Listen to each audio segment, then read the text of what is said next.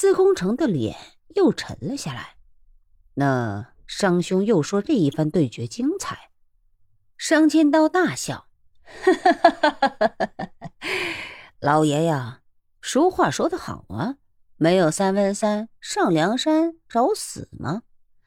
据我所知，东瀛浪人的武士一个个都狠得要命，经常是杀不死人家就杀自己玩，动不动拿刀子剖肚子看肠子。征途上，你几曾见过这样的家伙？”这帮倭寇定然有些把握才敢过海的，其中必定有一场好戏。但是他们想不到中土除了官府外，竟还有这样势力极大的江湖帮会。好戏定然是有，但时间不长。司空城冷笑：“那就是说，过不了多久，那些人就又可能回来了。”商千刀大笑：“哈哈哈哈哈哈！”老爷，你这就是不对啦！既然他们要去海边，你昨天晚上真就没叫王大人调兵围杀这帮无法无天的反贼？司空城想了半天，商兄，你不是说笑吗？说笑当真是说笑？你认为那王从善真是听我们的吗？这条老狐狸是两面魔卦，到处讨好，八面玲珑。当真是四平八稳？你以为官场上的事就只有江湖那么简单吗？不要看他平时我们要什么给什么，那老狐狸凡事都有自己的一把算盘，明了不敢对我们怎样。但是，呵呵，商千道一呆，他委实没想到这些人做官还有如此的勾心斗角、明枪冷箭。其中险恶，比之江湖有过之而无不及。呆了一呆，有刘公公他老人家压着，还敢有人一心不成？司空城看着商千刀，连江湖上都有人管，官场怎会没有？你没听说谢谦他们的事吗？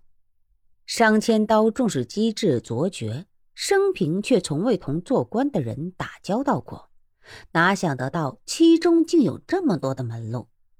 一想起那王从善在反流、拥流两派间居然还能这样文法，不仅大是佩服，平地升起种茅塞顿开的感觉。成教了！司空城啐道：“他妈的，我跟你说这些做什么？正事都忘了。以商兄之见，应该怎样对付反天会那群人？”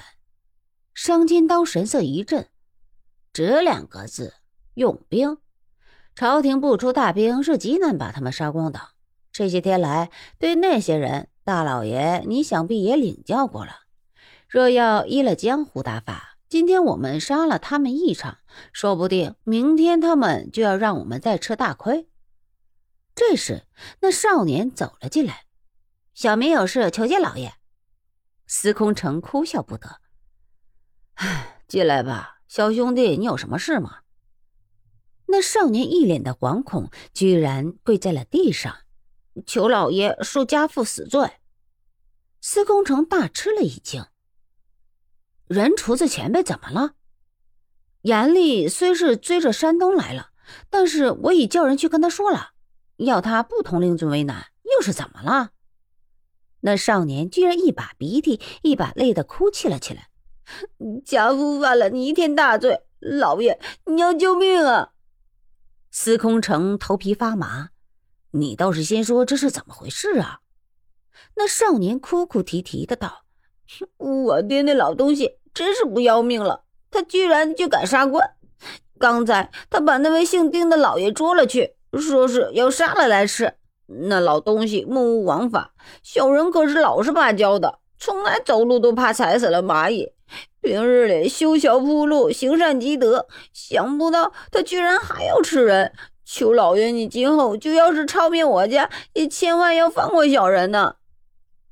司空城脸色变了变，转言道：“那姓丁的可不是朝廷命官，是他被我拿住了，逼他做事的。